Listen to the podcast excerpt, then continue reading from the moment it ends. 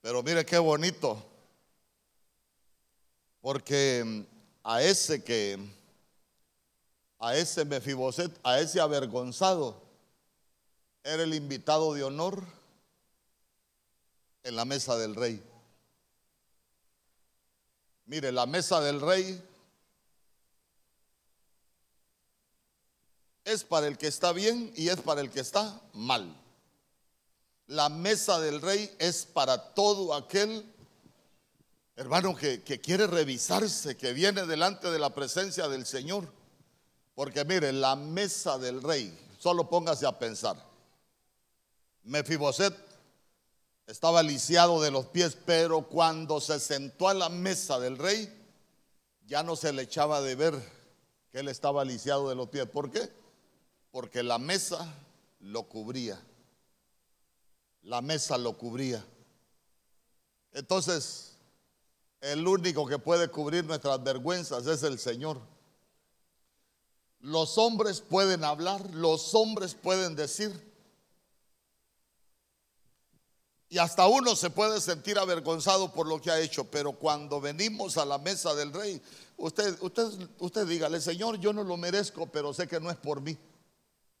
Señor, yo no lo merezco, pero sé que no estoy en este lugar por casualidad.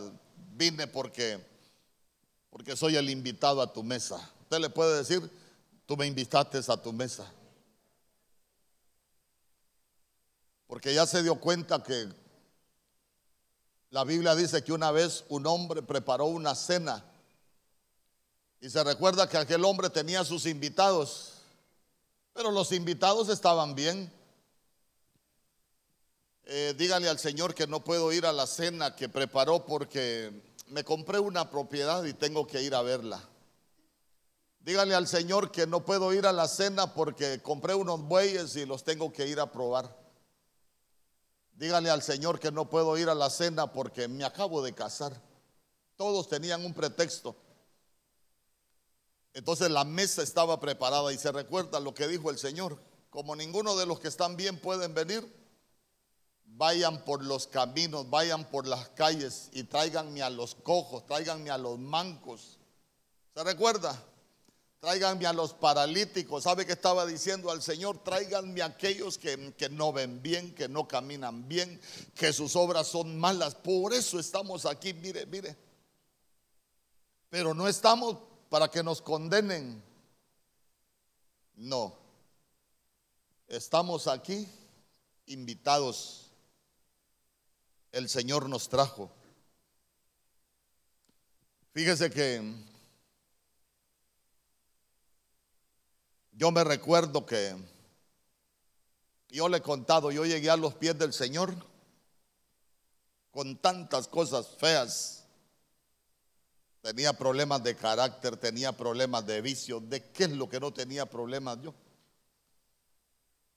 Y yo me recuerdo que de las primeras santas cenas, cuando yo escuché algunas cosas que se decían de la mesa del Señor, un día yo le dije a mi esposa, yo creo que no voy a tomar la mesa del Señor porque no me siento digno, le dije yo. Yo me recuerdo que el domingo, eso fue un sábado que le dije yo a mi esposa, no me siento digno de tomar la mesa del Señor, no me siento digno de sentarme yo me recuerdo que esa noche tuve un sueño. Llegó alguien donde yo estaba acostado y, y me dijo, mañana tenés que sentarte a la mesa del Señor porque el rey fue el que te mandó a invitar. Hermano, y cuando yo llegué a la iglesia me recuerdo que antes de comenzar a orar, antes de comenzar cualquier ministración, el que estaba orando dijo, quiero que, quiero que, por un sueño que yo tuve, quiero que cantemos un canto. ¿Y sabe cuál canto cantaron? El rey te mandó a llamar. A usted no lo trajo nadie. A usted lo trajo el rey. Pastor, soy un mefiboset. Estoy lleno de vergüenza. Es que Dios no se va a glorificar en tus fortalezas. Dios se va a glorificar en tus debilidades. Por eso Pablo dijo, por eso cuando soy débil, entonces soy fuerte. Cuando estás ahí sobre las cenizas, de ahí es donde te va a levantar el Señor, para que puedas conocer su gloria, para que puedas conocer a ese Dios que hace milagros, a ese Dios que hace prodigios, a ese Dios que hace maravillas. Tome su pan en la mano derecha, preséntelo a las potestades. Tal vez hay alguien en este lugar que ha dicho, yo no soy digno. ¿Y sabe quién es el que le dice que usted no es digno de venir a la mesa? El enemigo. Porque el rey llamó lo vil, lo menospreciado, los mancos, los cocos, los ciegos. A eso mandó a buscar el Señor para la mesa, para la cena que había preparado.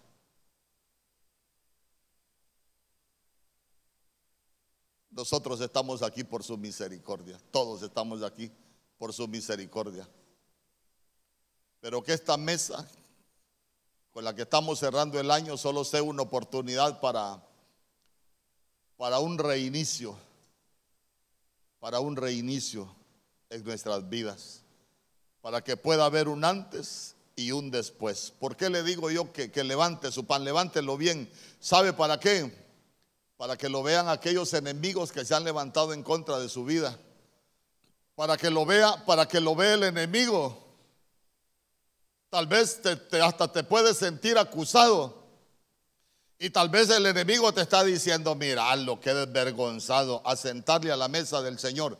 Por eso preséntele el pan. Dígales que este pan represente el cuerpo de aquel que pagó por mis pecados. Yo merecía el castigo, pero hay uno que se entregó por mí. Tal vez yo no soy digno, pero ese que pagó por mí me hizo digno.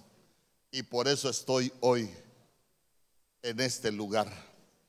Señor, que al comer de este pan tú puedas provocar cambios en nuestra vida, que cambie nuestra genética, que tú puedas cambiar aquello que nosotros no hemos podido cambiar.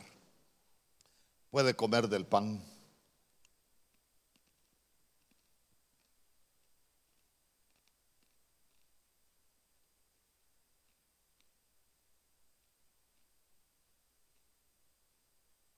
Tome su copa en la mano derecha, preséntela.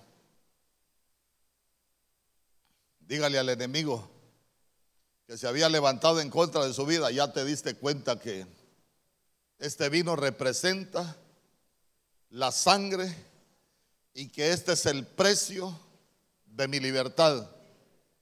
Ya te diste cuenta que tal vez para los hombres no valgo nada, pero para el que murió en la cruz, soy carísimo, soy carísimo. Tal vez habías sentido que no valías nada, que no servías para nada, tal vez tú mismo te habías sentido menospreciado. Diga, date cuenta que eres carísimo. Por eso nuestro Señor Jesús dijo, cuando se vayan a sentar a la mesa, cuando coman del pan y cuando, y cuando tomen del vino, hagan memoria de mí. El precio que pagaron por tu libertad, el precio que pagó el que te escogió, fue precio de sangre. Él entregó su vida por ti. Por eso te damos gracias, Señor, por la oportunidad que nos das de venir a la mesa y comer del pan y tomar de la copa. Puede beber de la copa.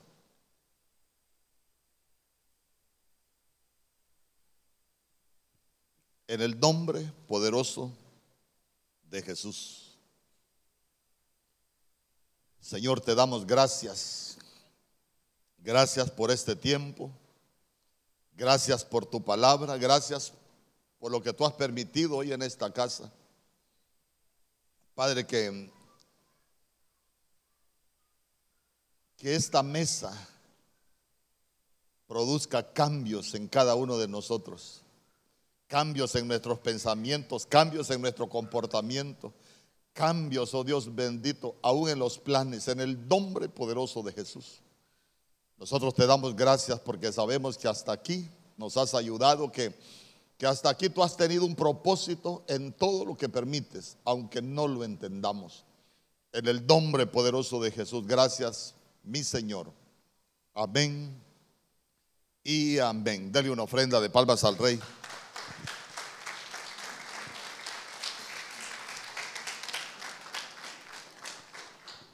Gloria a Dios. ¿Cuántos dan gloria a Dios?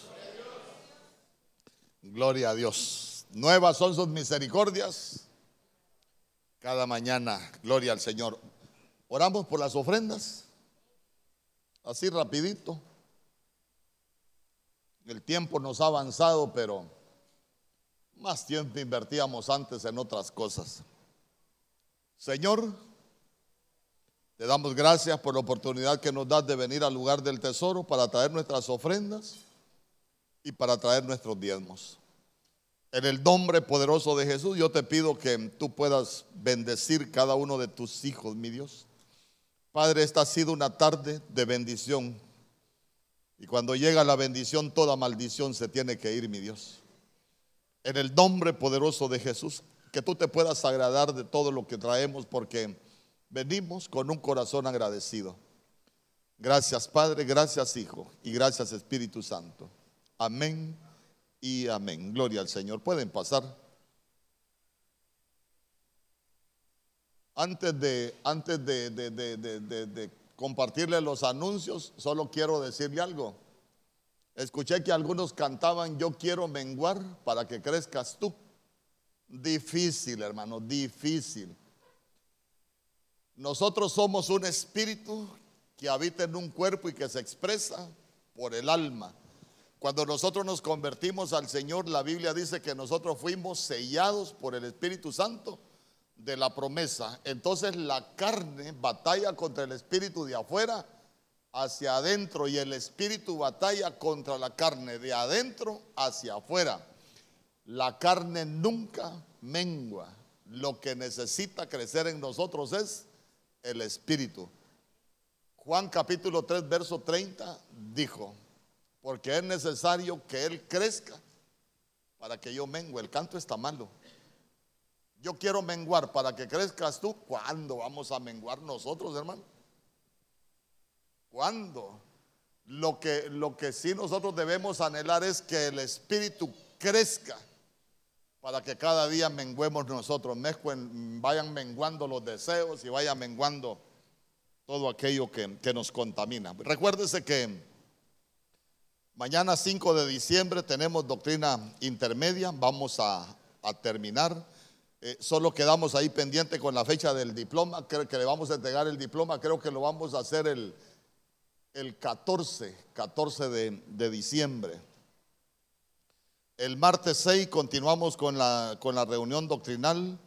El miércoles 7 vamos a, estarnos reuniendo ahí con los diáconos, con las ayudas para, la enseñanza. Y no solo diáconos y, ayudas, todo aquel que quiera venir. Ya le dije, eh, ¿quiénes estuvieron en la clase anterior? Estoy enseñando, he enseñado algunas cosas gruesas, hermano, que, que uno no las puede predicar pero sí he enseñado algo de, gematría que casi todo el mundo desconoce, lo que es la, gematría, cómo los valores numéricos de algunas palabras, eh, usted se va a dar cuenta cómo nos llevan a los cumplimientos proféticos y, y yo lo que le quiero enseñar es por el espíritu de error que se está moviendo en este tiempo. Nosotros necesitamos entender bien las escrituras para no ser arrastrado por los espíritus de error. Por ejemplo, a mí nadie me saca que Cristo no es Dios. ¿Por qué? Porque yo le puedo enseñar con gematría, se lo puedo enseñar con profecía, se lo puedo enseñar con cumplimientos escatológicos, que Cristo es Dios. Al más cuadrado se lo puedo demostrar. Entonces yo quiero que nosotros tengamos convicción en lo que hemos creído. ¿Por qué? Porque si no, hermano, allá han aparecido muchos enemigos de Cristo ya, los anticristos. Y, yo conozco gente, yo conozco a un apóstol que era un apóstol de nosotros, hermano, que ahora está esperando al Mesías, se volvió mesiánico. Entonces digo yo, no conoció algunas cosas. Eh, recuérdese que mm, el domingo 18 tenemos planificado viajar a San Pedro Sula. Le ruego que se anote con tiempo, hermano. Yo la otra semana tengo que darle un dato a, a mi pastor y me gustaría ya tener definidos cuántos vamos a, ir. Hay algo que yo tengo en mi corazón y como vamos a ir a tener el último ayuno allá en, del año en San Pedro Sula, quiero invitarlo a que, a, que, a que apoye y que participe para que hagamos una campaña del buen, del buen samaritano allá en el crematorio. Oiga bien, no vamos a evangelizar, vamos a ir a compartir el pan con el que tiene necesidad. Mire, le voy a explicar algunas cosas para que usted sepa. ¿Se ha fijado usted que por lo general muchos ministros y cada quien, cada quien hace las cosas como, como cree que, que debe hacerlas? Pero para nosotros es importante seguir los modelos bíblicos. Imagínense que yo diga, vamos a tener una campaña evangelística en el crematorio y después vamos a repartir provisión. y, al que no nos abran la puerta de la casa no le damos provisión. Ah, entonces quiere decir que nosotros les estamos ofreciendo una ayuda, pero les estamos comprando el derecho a que nos oigan. Y la Biblia dice compartir el pan con el hambriento, solo es ir a compartir el pan. Amén. Así que, así que lo invito, mire, si usted tiene ahí en su corazón, traiga frijoles, traiga arroz, eh, porque si usted no lo trae, yo lo voy a hacer, pero yo no quiero, yo no quiero ser requete bendecido solo yo. ¿Por qué le digo esto? Porque la Biblia dice, bienaventurado el que piensa en el pobre en el día malo, nos va a liberar el Señor, nos va a bendecir el Señor, nos va a guardar el Señor en el día malo. ¿Qué otra cosa dice el Señor? Echa tu pan sobre las aguas, porque no sabes cuándo va a volver a ti. Siembra por la mañana, siembra por la tarde, y, y dice el Señor, no cierres tu mano. ¿Por qué? Porque tú no sabes cuál cosecha será mejor, si la de la mañana o la de la tarde. Más bienaventurada cosa es dar que recibir. Si nosotros aprendemos a dar, nunca va a escasear en nuestra mano el tener para dar. Por eso uno tiene que aprender a no cerrar su mano. Amén. Ahí están los esposos por tío, mire que son los que, los que me ayudan. Y, y ahí nos vamos a poner de acuerdo con la hora, hermano, para que vayamos. Eh, quiero, quiero, no sé si alguien se me ofrece de voluntario, quiero que arreglemos algunas bolsas para niños. Si a alguien le gusta para ir comprando confites, para ir comprándole un juguetito, mire hermano, ¿cuántos no han ido allá al crematorio? No han ido. Yo lo invito que vaya. Se va a dar cuenta que a muchos de nosotros retosamos del gusto. Ahí se va a dar cuenta. Amén.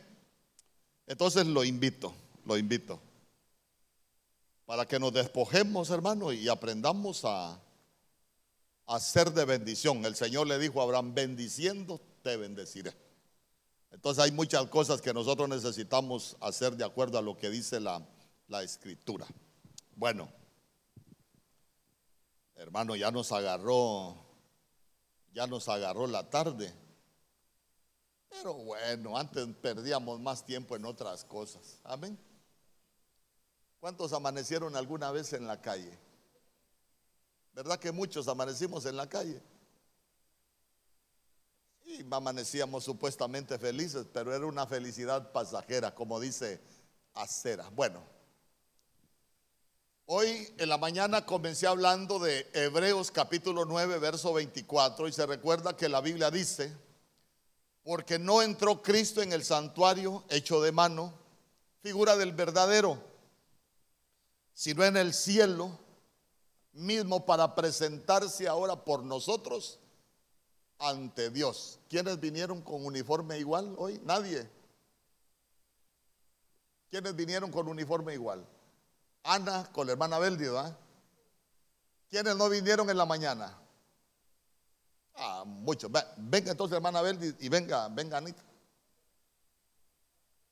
Así como en la mañana predicaron media hora cada una, así iba a predicar media hora la hermana Beldis y, y media hora Ana. Entonces, mire, aquí nomás, aquí nomás. Hoy en la mañana yo utilicé, aquí nomás, aquí nomás. Mire, ahí hay un montón de feos que está ahí. Entonces, mire, cuando, cuando, cuando uno va aprendiendo algunas cosas, usted ve que ellas son iguales, son iguales, pero son diferentes. Amén. Bien, no, se bajen, no se bajen todavía. Entonces, entonces vea usted que, que está hablando de- del tabernáculo, dice, dice que el tabernáculo era figura del verdadero. Entonces cuando, cuando nosotros vemos el, tabernáculo en el Antiguo Testamento, solo era sombra y figura de todo lo que iba a acontecer. ¿Por qué? Porque estamos hablando de, dos pactos, estamos hablando del pacto de la ley, estamos hablando de- del pacto de, de la gracia, pero ¿a dónde lo quiero llevar? ¿Dónde lo quiero llevar con todo esto? Que nosotros vamos a suponer que el hermano Abel dice es el Antiguo Testamento. Y vamos a suponer que Ana es el Nuevo Testamento. Mire, lo que le quiero enseñar. Iguales, pero diferentes. ¿Por qué le digo iguales pero diferentes? Porque cuando nosotros vemos, la Biblia dice en Primera de Corintios capítulo 10, verso 11, no lo busque, solo se lo voy a explicar.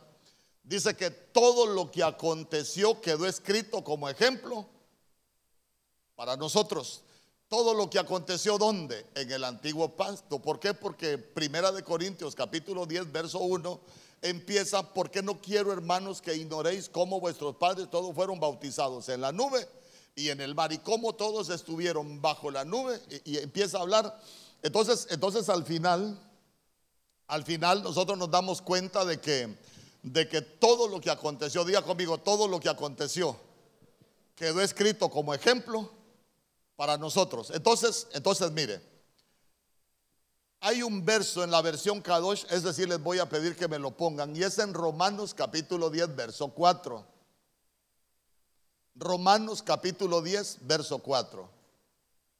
Porque en Romanos capítulo 10, verso 4 dice, porque la meta al que el Tanaj, Tanaj es Antiguo Testamento, porque la meta a la que el Antiguo Testamento apunta es a quién? Al Mesías. ¿Y, sobre quién gira el nuevo pacto?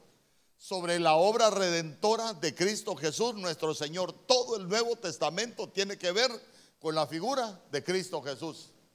Allá en, allá en Éxodo capítulo 12, hermano, para la Pascua había que matar un cordero. Ah, pero la Biblia dice que Cristo Jesús es el cordero pascual que ya fue ofrecido. Ah, el cordero pascual había que comerlo con pan sin levadura. Cristo Jesús dijo, yo soy el pan sin levadura.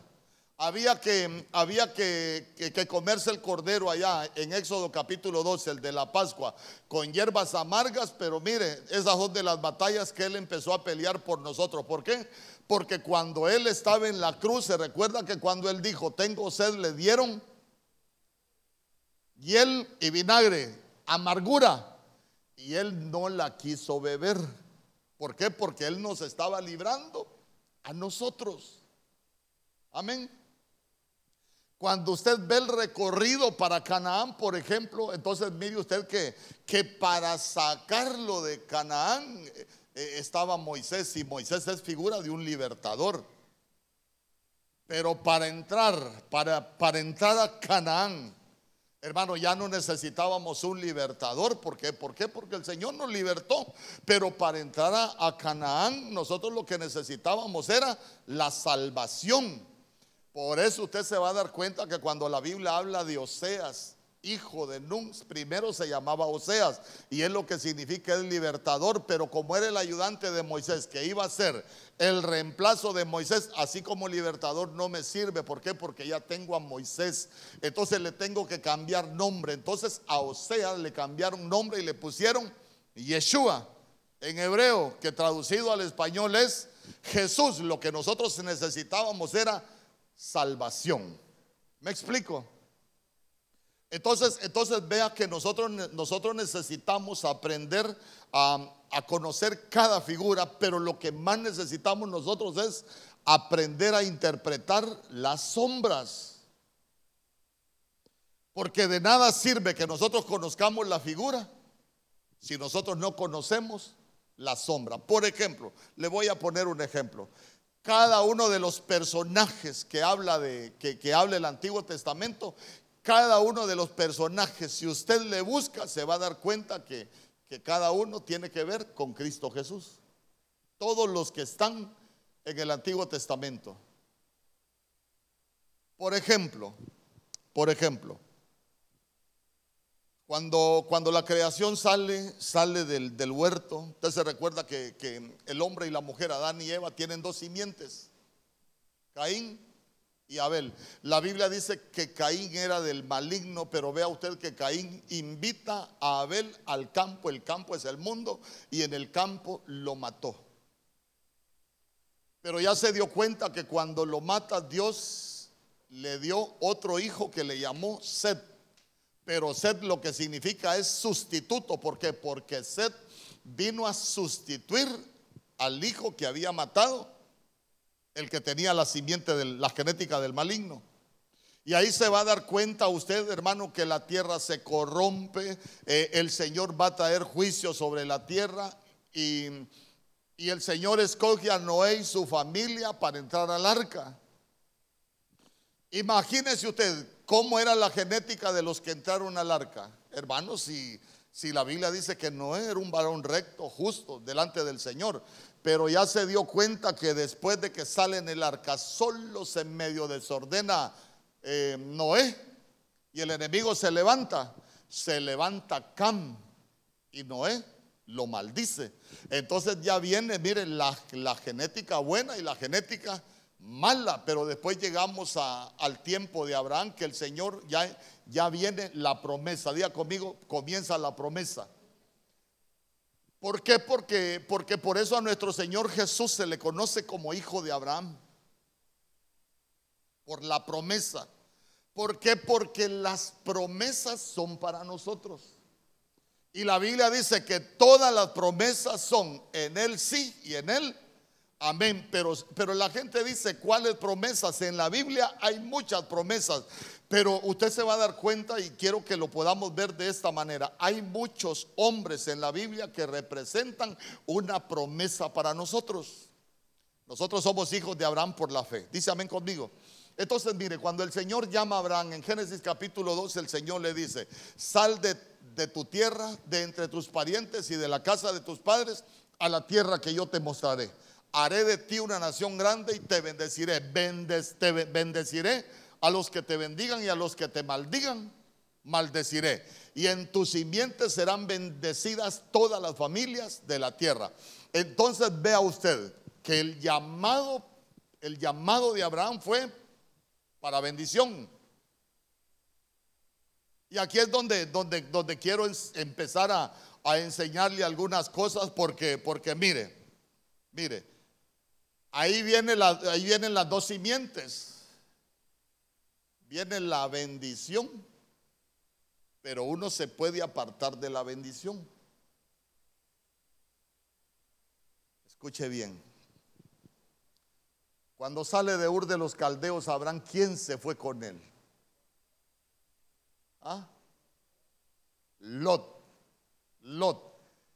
Y ya se dio cuenta que el que tenía la promesa era Abraham no era Lot. Pero imagínense qué tremendo, ¿por qué? Porque nosotros podemos ser Lot.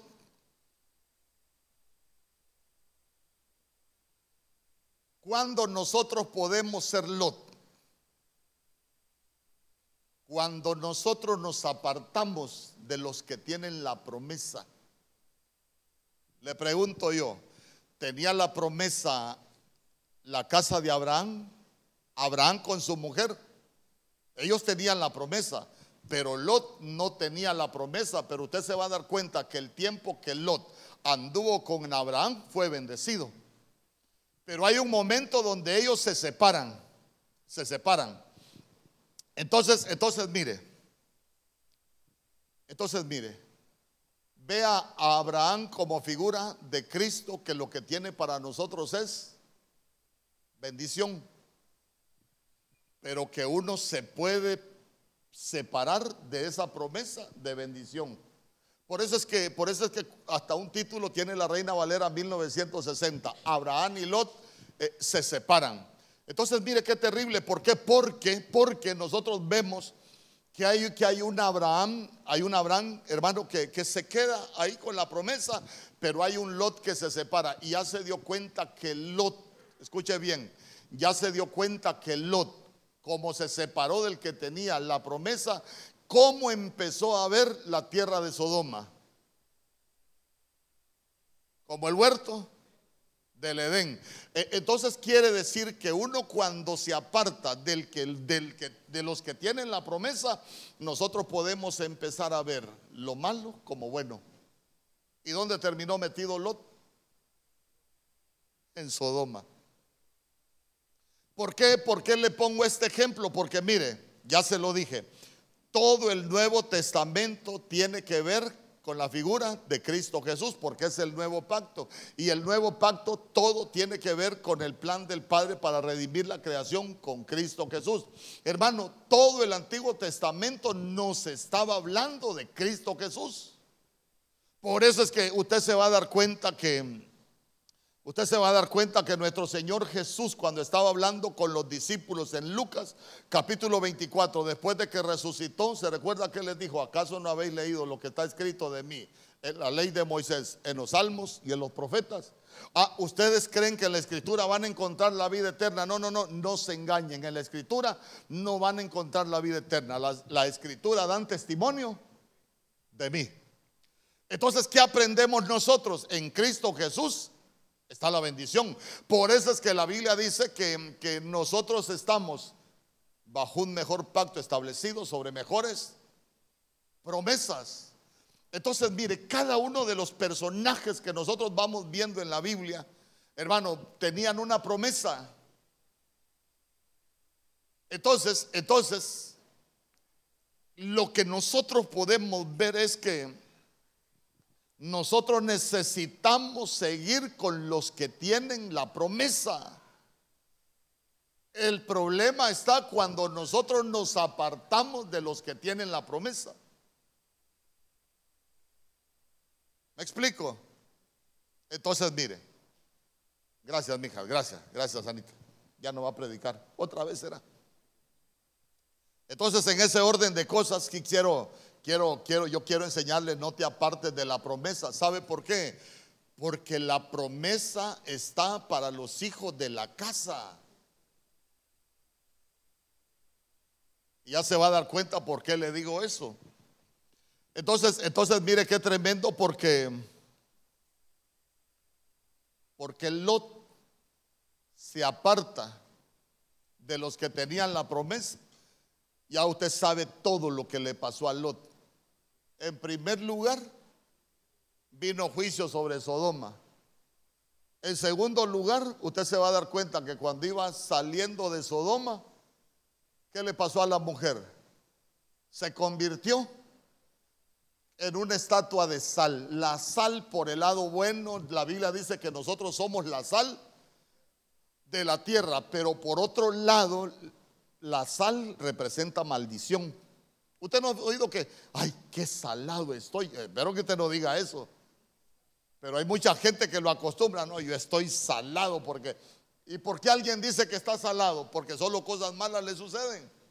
Entonces, entonces mire qué tremendo. ¿De dónde vino el problema de Lot? Cuando se apartó del que tenía la promesa.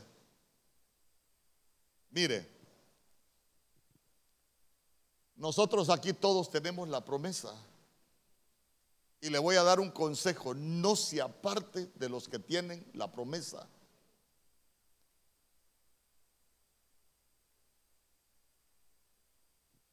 ¿Por qué? Porque alguien puede decir, no, ya, ya no me voy a seguir congregando, pero usted se va de la casa, pero usted las promesas no se las lleva. ¿Por qué? ya le voy a, ya le voy a enseñar alguna cosa bien tremenda. ¿Por qué? Porque la promesa es para los hijos que están en la casa. ¿Se recuerda usted del pródigo, por ejemplo? ¿Cómo fue, cómo fue dónde estaba el pródigo? En la posilga. Y, y era hijo de la casa. Era hijo. Pero usted se dio cuenta que cuando regresa, el papá del pródigo es figura del Señor. Cuando regresa el pródigo a la casa, se recuerda lo que dijo el padre. Este mi hijo. ¿Qué dijo? Muerto era este mi hijo muerto era. Entonces, ¿cómo, cómo considera el padre a los hijos que se van de la casa? a, sentarse ahí en la posilga, a, a, comer del alimento de los cerdos. Para empezar, cerdo es un animal de pezuña hendida que espiritualmente se le conoce como espíritus inmundos. ¿Y sabe qué es lo más tremendo? Que mucha gente se aparta y cree que está bien. ¿Por qué? Porque imagínese usted cómo miraba Lot la tierra de Sodoma. Bonito, hermano, bonito. Aquí disfrutando, aquí feliz. Y mucha gente no se da cuenta que está en la posilga. Lejos de la promesa. Por eso es que, por eso es que David decía, yo me alegré con los que me decían, vámonos para la casa del Señor. ¿Ah? Por eso es que David dijo, porque es mejor un día en tu casa que mil fuera de ellos. Yo prefiero estar en el umbral de la casa de mi Dios que morar en tiendas de impiedad. Usted se recuerda a Saf en el libro de los Salmos capítulo 73, en cuanto a mí, por poco resbalaron mis pies. ¿Y por qué? Porque tuvo envidia de los impíos al ver la prosperidad de los arrogantes. Pero él dice, pero cuando entré en la casa de mi Dios, ¿qué dijo? ¿Se recuerda lo que dijo? Cuando entré en la casa de mi Dios, yo me di cuenta que era como una bestia. Y digo yo, ¿y por qué no se había dado cuenta antes que era, que era como una bestia? Sino que hasta que entró en la casa de su Dios, en la casa de nuestro Dios. Entonces, mire, mire usted que Mire usted qué terrible todo lo que, lo que, lo que nosotros podemos, podemos ver, hermano. Entonces yo quiero, quiero, quiero enseñarle algunas cosas porque imagínense, yo quiero hablarle de un personaje que para nosotros es muy conocido, somos grandes amigos, para todo lo tenemos nosotros porque es una gran enseñanza y es con Jacob. Y este sí se lo voy a enseñar, así como lo, tal vez no como lo enseñé en la mañana, pero sí se lo voy a enseñar. En Génesis capítulo 32, verso 26. Jacob se había ido de su casa, andaba huyendo. Amén. Y la Biblia dice, huye el impío sin que nadie lo persiga. Pero a él sí lo perseguían. Entonces note que en Génesis capítulo 32, verso 26, la Biblia dice, y dijo, déjame porque raya el alba y Jacob le respondió, no te dejaré si no me bendices. Mire, mire qué tremendo. Yo le, yo le digo, ¿tenía dinero Jacob para ese tiempo? Era un hombre rico. ¿Tenía problemas en el amor? Cuatro mujeres tenía el desventurado. ¿Tenía problemas de hijos? Hermano, ya se imagina cuántos hijos tenía él. Tenía promesa. Era un hombre, era un hombre de promesa. Y entonces, entonces mire usted qué tremendo porque porque Jacob para nosotros nos enseña muchas cosas. Por ejemplo, usted se recuerda que un día dice que Jacob estaba cansado, tuvo un sueño, se acostó y puso una piedra por cabecera. Yo le pregunto, ¿quién es la piedra? La piedra es Cristo. Y él lo que puso ahí sobre aquella piedra fue su cabecera. Entonces él tuvo una, una póngale un sueño. Y, y dice que vio una escalera que subía. Una escalera que llegaba hasta el cielo. Y que por esa escalera ángeles subían y bajaban. ¿Usted sabe quién es la escalera?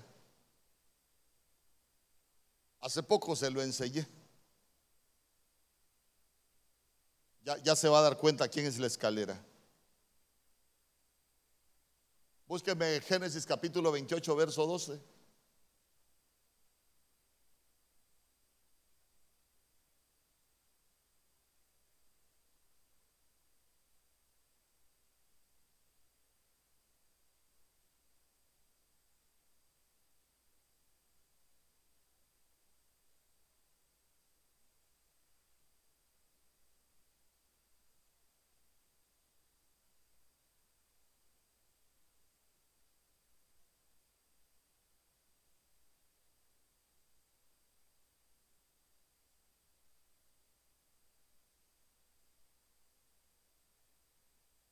Entonces, entonces mire.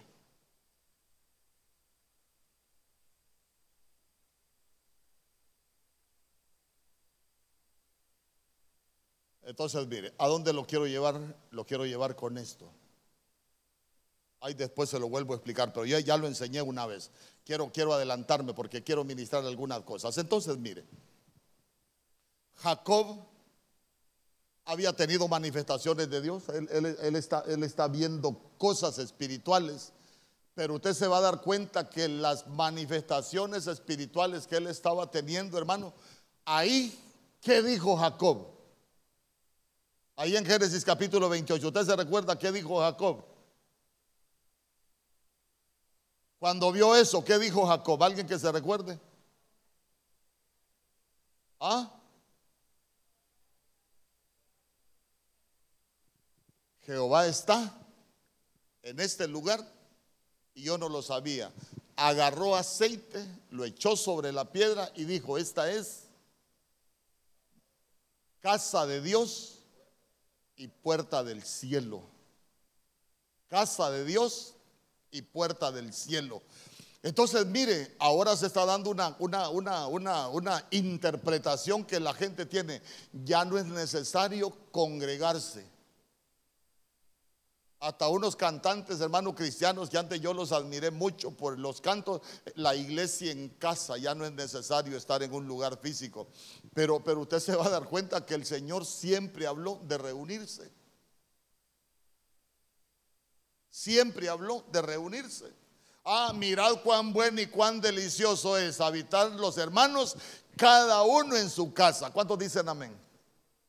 Ah, no. Mirad cuán bueno y cuán delicioso es habitar los hermanos juntos en armonía. Ahí donde nosotros nos unimos para adorar y para exaltar el Rey de Reyes y Señor de Señores, la Biblia dice, ahí es donde envía Dios su bendición y la vida eterna. Por eso es que el Señor dice, miren, no hay que dejar de congregarse como algunos tienen por costumbre. Entonces, entonces yo quiero, quiero continuar con este, con este Jacob, hermano, porque en Génesis capítulo 32 le cambian nombre. Y se recuerda que, mira, decime cuál es tu nombre. Mi nombre es Jacob. Mira, ya no será más tu nombre Jacob. Ahora te vas a llamar Israel. Yo le he dicho, Jacob es mentiroso, es usurpador, es engañador. Y vea usted que el Señor le cambia nombre. Hermano, príncipe de Dios, porque eso es lo que significa Israel. Pero ya se dio cuenta usted que Jacob sigue con los mismos problemas. ¿Por qué? Porque él en Génesis capítulo 32 no está en Betel, él está en Padán Aram. Él está en Padán Aram. Entonces, entonces cuando usted sigue leyendo, nosotros llegamos a Génesis capítulo 35, en el verso 1, la Biblia dice, dijo Dios a Jacob, levántate y sube. Ahí está, mire. ¿A dónde le dijo que subiera? Mira, ahí estás en, ahí estás en Padán Aram, ahí fue donde se dio el Mahanaín, ¿se recuerda? Mahanaín después tuvo ahí su peniel con el Señor, pero mire usted las instrucciones que Él le da. Mira, eh, no te voy a bendecir en cualquier lugar, tenés que, tenés que levantarte y subir a Betel. ¿Y qué le dijo? Vas a ir a Betel ahí a dar una miradita y después te volvés para tu casa. ¿Qué le dijo? Vas a ir a Betel y quédate, quédate ahí. Quédate ahí. Aquí nosotros hacemos altar. Y haz ahí un altar al Dios, verso 1, al, al, Dios que te apareció cuando huías de tu hermano, Esaú. Entonces, mire, mire qué bonito porque le dice, levántate y sube a Betel. ¿A quién se le dice levántate? Al que está tirado, al que está caído,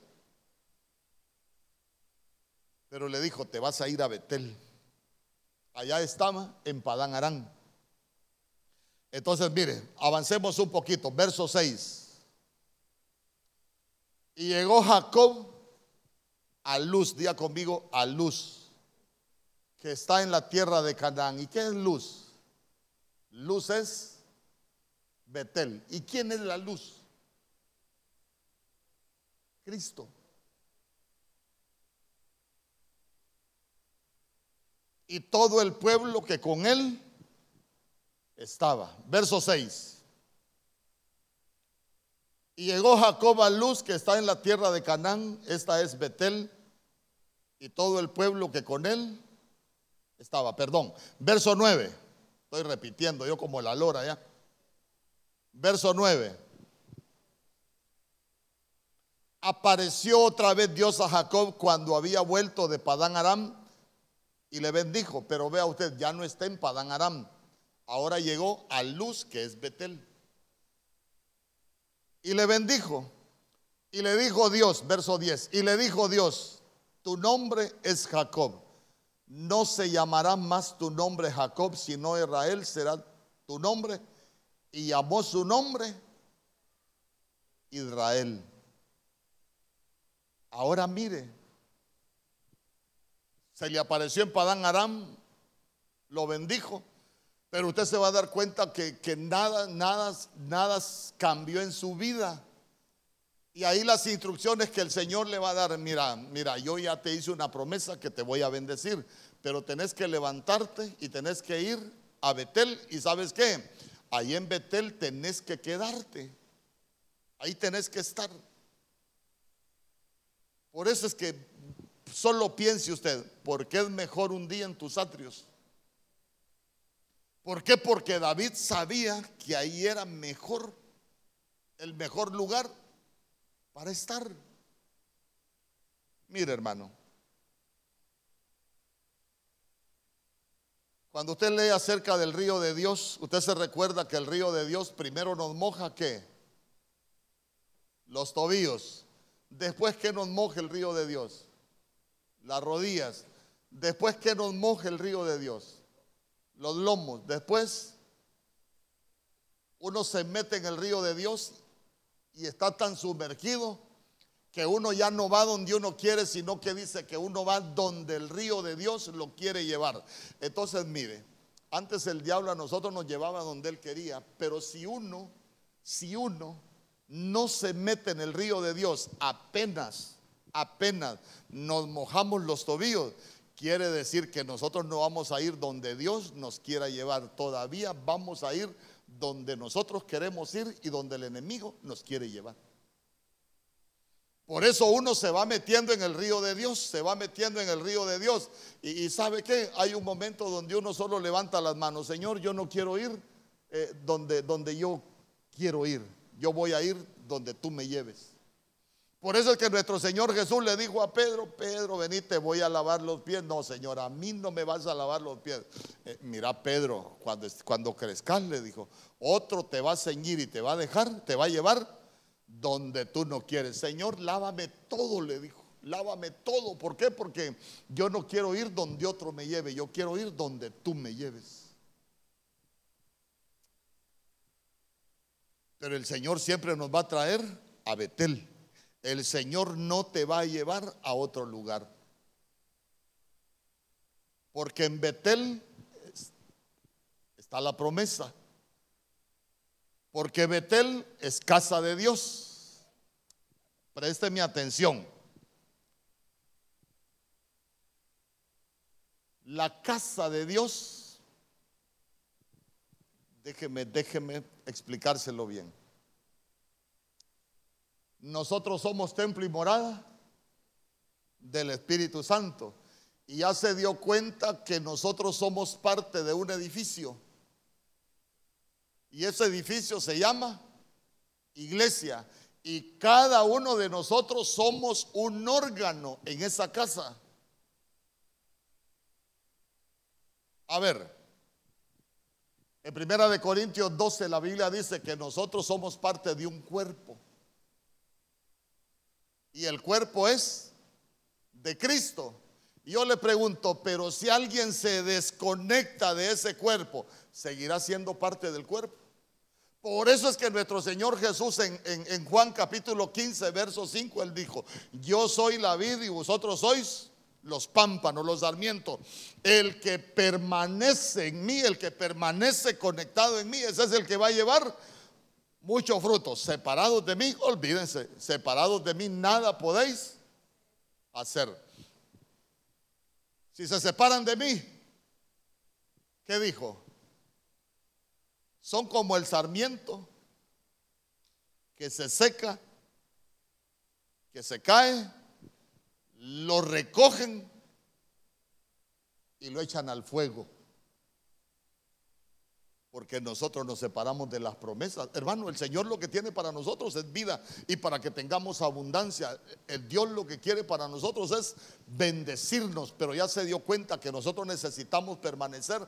Por eso le dijo a Jacob, vas a subir a Betel y sabes qué, allí te voy a bendecir, ahí te vas a, ahí te vas a quedar.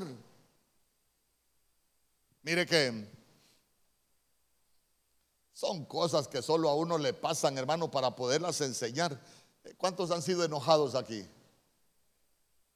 Fíjese que, fíjese que cuando yo me enojaba, me brincaba la boca, ¿eh?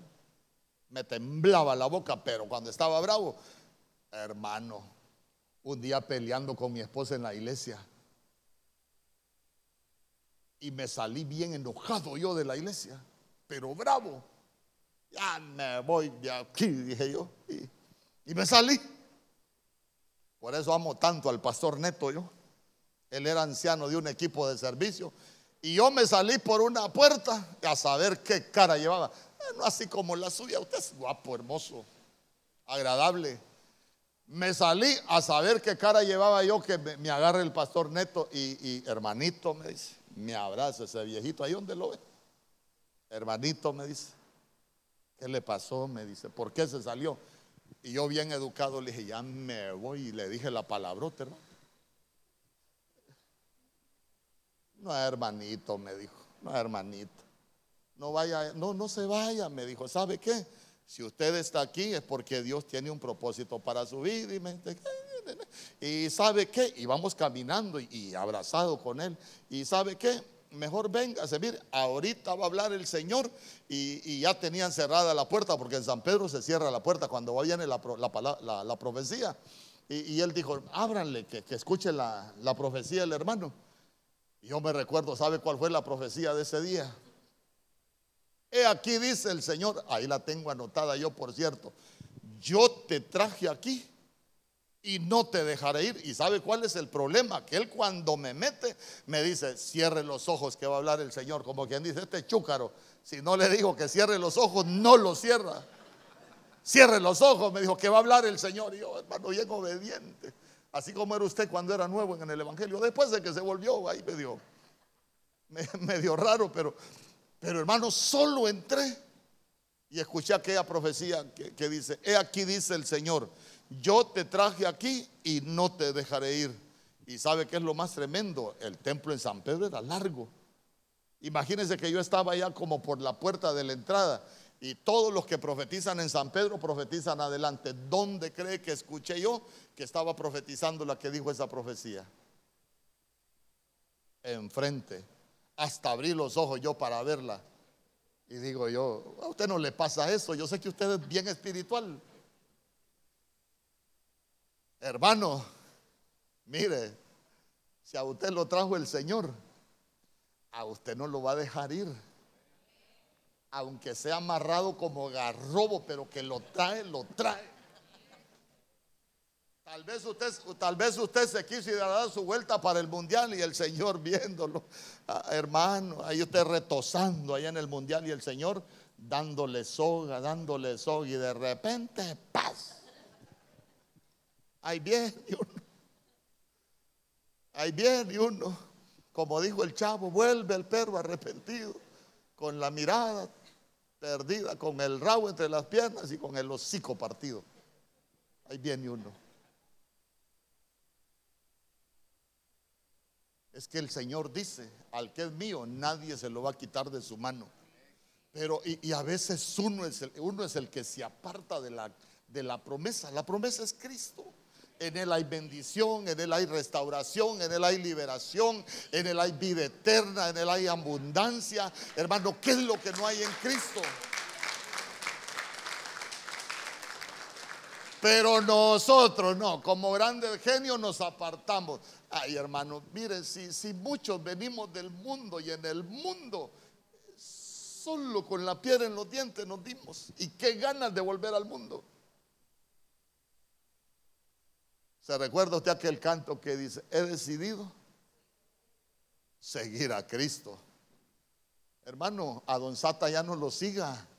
Adiós, Don Sata, dígale, ya te seguí por mucho tiempo. Yo he decidido seguir a Cristo. Yo voy en pos de las promesas. Todas las promesas son en Él, en Él sí y en Él amén. Hay gente que se engaña, yo le digo, hay mucha gente que vive un evangelio engañándose solo. Como hoy está de moda que publiquen un montón de tarjetas en, las redes, ¿va?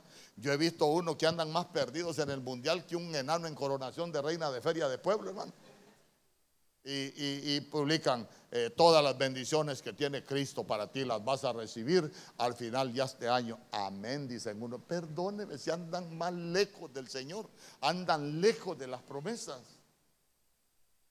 Pero la gente se acostumbra a vivir así. Usted no se acostumbre a vivir así. ¿Sabe qué? Que el Señor se vuelva una necesidad para nosotros. Que se vuelva como nuestro deseo de respirar. Hermano, que cuando vienen los tiempos de tribulación, uno corra a Él. ¿A dónde va a correr el justo para que lo levanten? Nosotros necesitamos correr al Señor. El mundo solo te va a hundir. ¿Sabe qué nos vamos a encontrar en el mundo? Un Caín que nos mate. Pero aquí vamos a encontrar un Señor que pagó el precio por nosotros. Ay, pastor, pero es que mire, yo tengo ganas de irme de la iglesia porque esos hermanos son terribles. Yo le he dicho, hermano, mire, la iglesia es figura del arca. Y usted se recuerda que se metieron todos los animales, hermano, y el Señor cerró la puerta para que nadie la abriera. Imagínense todos esos animales con su inmundicia en el arca. Yo le pregunto, ¿podía apestar el arca? Pero los clavos de afuera eran peor, mejor en el arca. Mejor adentro que afuera.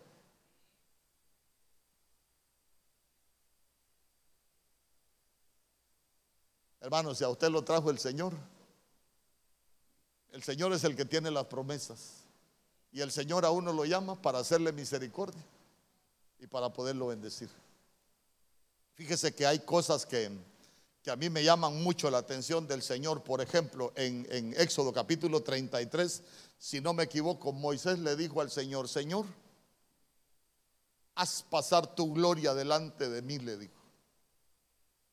Y el Señor le dijo, yo no voy a hacer pasar mi gloria delante de ti. Delante de ti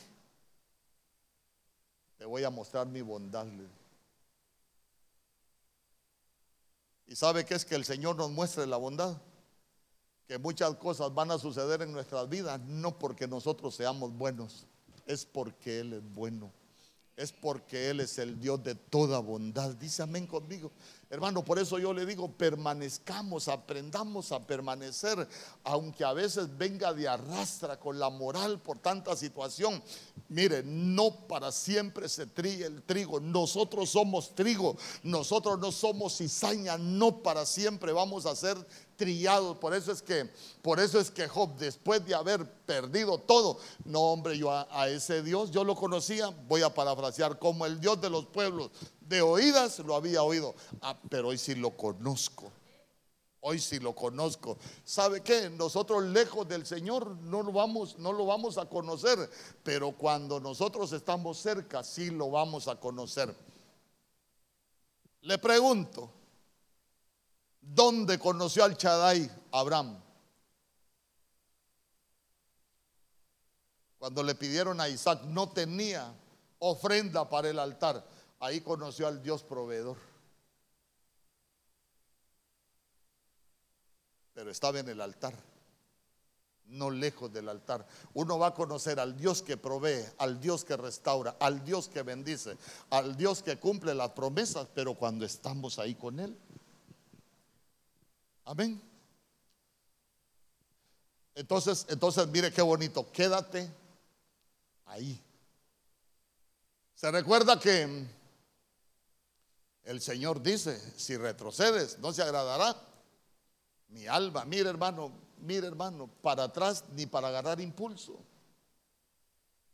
Para atrás ni para agarrar impulso porque nosotros vamos caminando. Por eso es que la Biblia dice que la senda del justo es como la luz de la aurora que ven aumento en aumento hasta que el día es perfecto, pero cuando dejamos de avanzar, ¿a dónde nos volvemos a meter cuando retrocedemos? A las tinieblas, hermano. Dejamos de andar en luz. Hay mucha gente que se engaña, hermano. Ah, no, yo estoy bien aquí lejos de ese montón allá de, de, cristianos que se creen santos. Aquí estoy bien afuera. ¿Cómo no, chon? Ese es el engaño que, el enemigo ha puesto en ellos. Pero el mejor lugar para nosotros es aquí, eh, en la casa de las promesas, en las casas del que tiene la promesa. Para nosotros apartarnos del Señor es alejarnos de las promesas. Entonces, mire, yo quiero, quiero compartir con usted algo que a mí me, llamaba mucho la atención y es con con Elías y Eliseo. Segunda de Reyes capítulo 2 verso 1.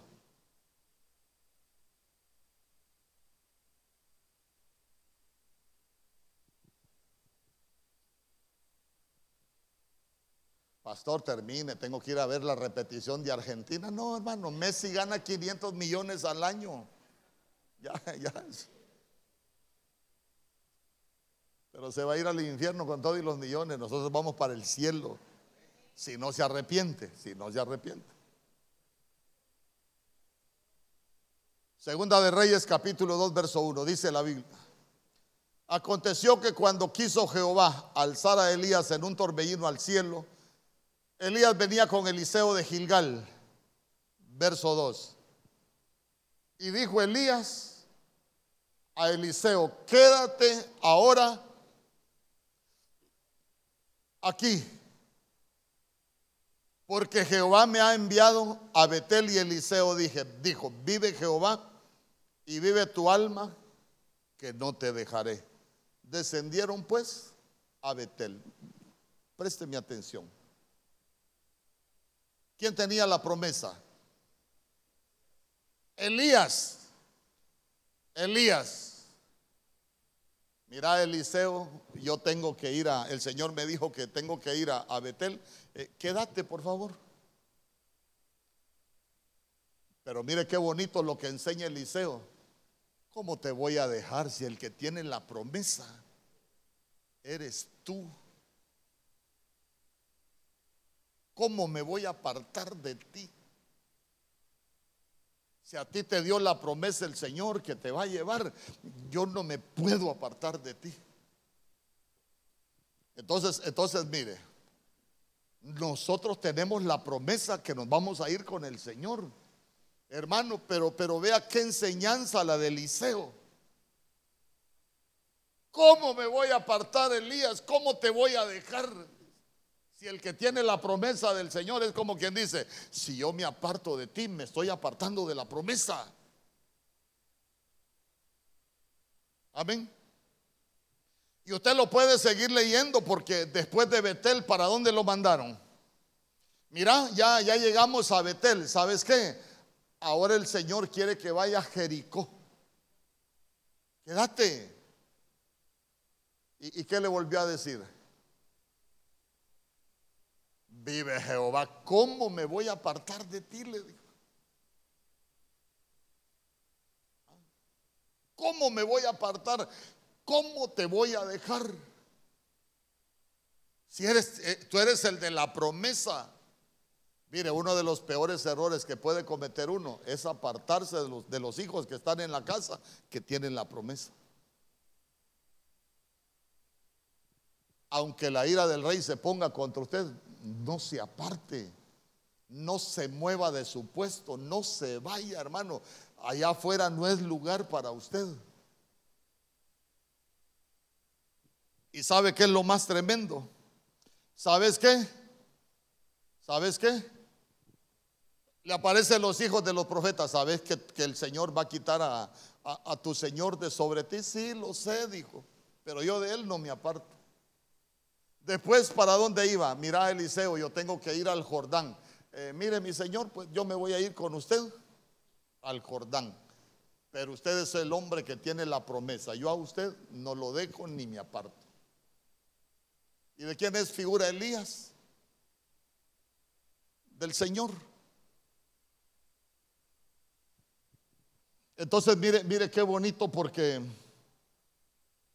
porque en, en, Segunda de Reyes, capítulo 2, verso 12, mire lo que dice. Viéndolo Eliseo clamaba, Padre mío, Padre mío, carros de Israel y su gente de a caballo, y nunca más le vio. Y tomando sus vestidos los rompió en dos partes. Nunca se apartó del que tenía la promesa. ¿Y con qué se quedó? Con el manto.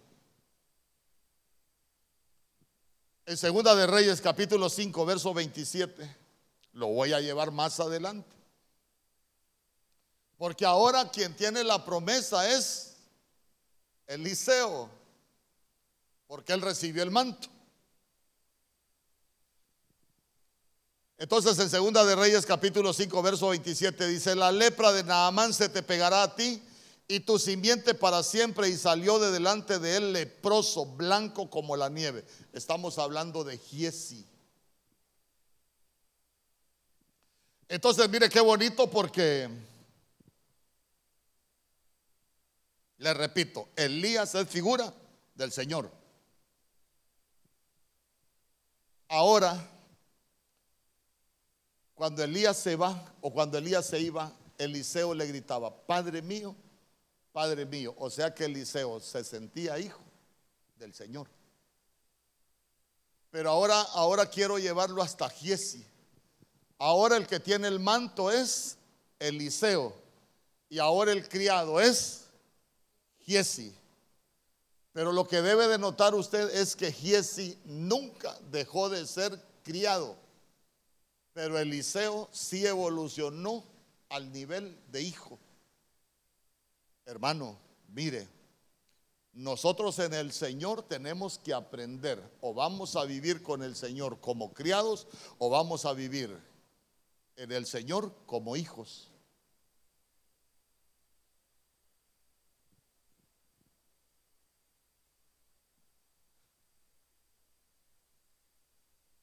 Porque como Señor es una cosa, porque como criado es una cosa y como hijo es otra cosa. ¿Sabe, sabe cuándo se vive como, como criado? Cuando la gente se pierde de la casa del Señor, pero cuando le toca servir, ahí viene, solo a servir viene. Entonces quiere decir que solo se sienten criados, que solo para eso están. Ah, pero usted de la casa de su padre, no, no, no, no. Eh, voy a llegar de vez en cuando. ¿A cuántos, ¿A cuántos les dijeron su papá? Bueno, y es que pensás que la casa es hotel, que solo a dormir vas a venir. ¿A alguien se lo dijeron alguna vez?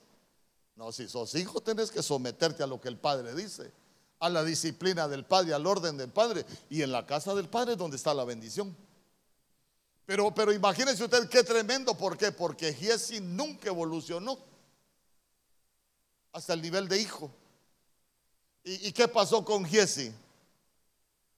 Se recuerda que, se recuerda que, que cuando Naamán fue sano, Naamán le quiso entregar algo a, a Eliseo.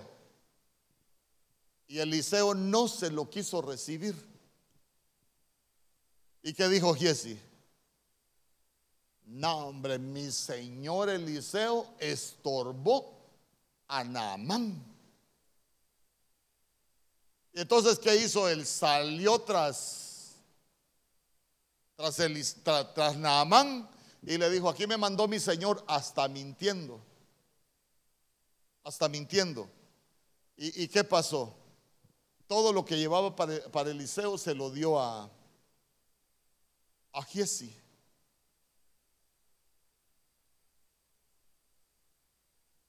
Mire qué tremendo. ¿Por qué? Porque como no llegan a, alcanzar el nivel de hijos, la bendición la quieren encontrar en los hombres. Amén. Eliseo, le repito, cuando Naamán es sano, él le quiso entregar plata y, vestidos y le quiso entregar algunas cosas a Eliseo. Eliseo le dijo que no. Pero, pero, pero Giesi dice, a mi señor estorbó a, a Naamán y salió, mire, aquí vengo por lo que le iba a entregar a, mi Señor, dice que me lo entregue. Entonces, entonces le repito, cuando uno, cuando uno es criado, uno va a buscar bendiciones en los hombres y bendiciones en la tierra.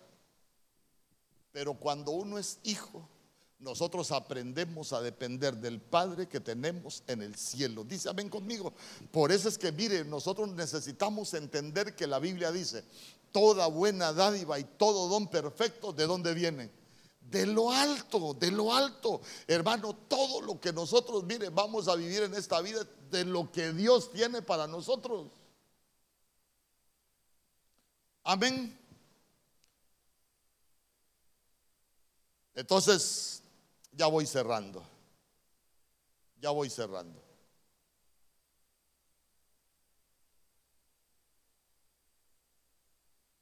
¿Sabe que uno de los errores que puede cometer uno es apartarse del que tiene la promesa y juntarse con otra gente? Le voy a poner un ejemplo. Camino a Canaán, quien era portador de la promesa era, Moisés. Pero usted se recuerda que en determinado momento, eh, allá en, Números capítulo 16, habla de la rebelión de Coré. ¿Por qué? Porque Coré dijo, ¿y acaso solo por Moisés habla el Señor? Hermano, y se rebeló contra el que tenía la promesa. Y sabe que ya llegó Datán, ya llegó Avirán, ya llegaron 250 ahí de los líderes, se, pusieron de acuerdo con, con, con Coré.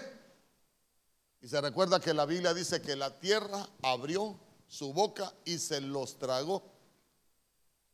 Usted lo puede ver de diferentes maneras, pero lo que nosotros entendemos es que ellos, porque se separaron del que tenía la promesa, hermano, comenzaron a vivir solo para la tierra. Uno de los ángulos. Entonces, entonces mire qué terrible porque porque uno si hay algo que debe de procurar es no apartarse del que tiene la promesa y el que tiene la promesa es Cristo Jesús. Él es el que prometió, él es él es todo para nosotros. Dice amén conmigo. Por eso mire qué bonito porque porque cada uno de esos personajes tenían tenían una promesa. Y los que se apartaron, hermano, cometieron, cometieron errores bien terribles. Y usted, hay un detalle que olvidé. Usted se recuerda que a Giesi le dijo Eliseo, la lepra, la lepra, por lo que has hecho, te va a venir lepra. Y sabes qué, tus generaciones también van a ser leprosas. Imagínese usted qué cosas más terribles las que pueden suceder en el mundo espiritual. Yo le digo, qué ¿Qué culpa tenían las generaciones de terminar leprosas? Ay, perdone, es que me había olvidado de ese detalle. Pero mire, le he hablado de no apartarse de, de las promesas, pero sabe que es algo terrible juntarse con uno que teniendo la promesa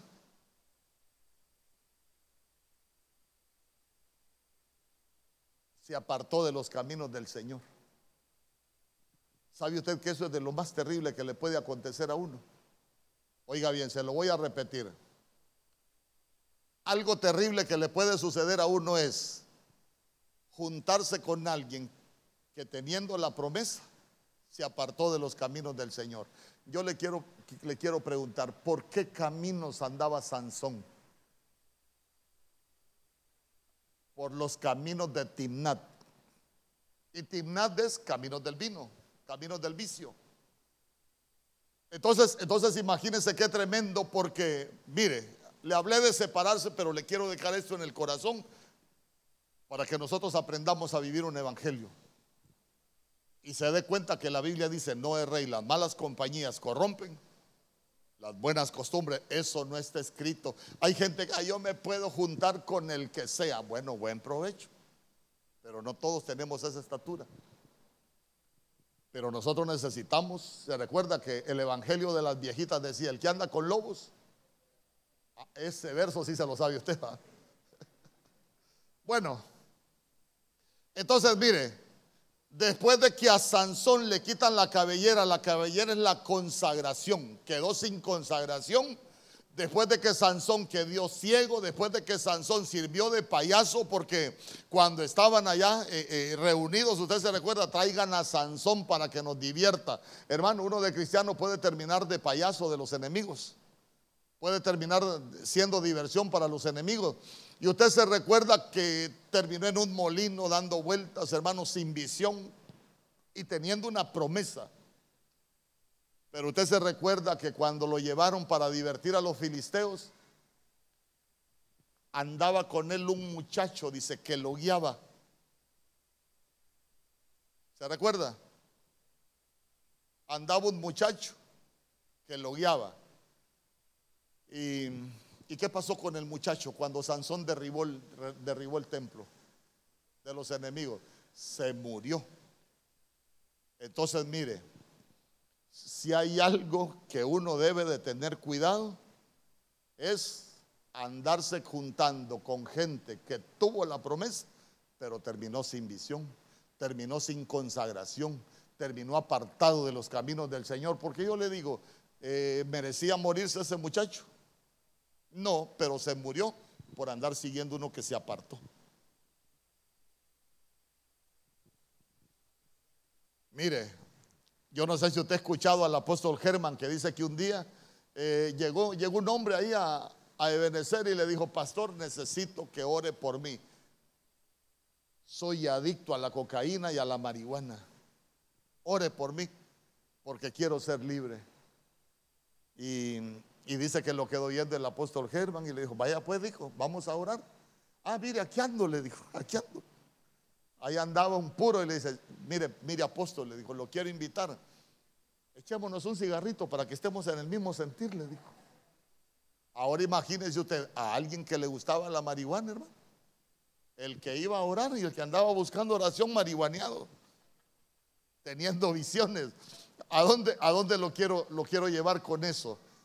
Hermano, uno tiene que aprender con quién se junta. Se recuerda que la Biblia dice que la tierra no se debe de arar con buey y con asno juntos. Ahí hay que tener la interpretación del asno y hay que tener la interpretación del buey. Pero, pero hermano, a veces sabemos bueyes que no nos podemos juntar con cualquier asno.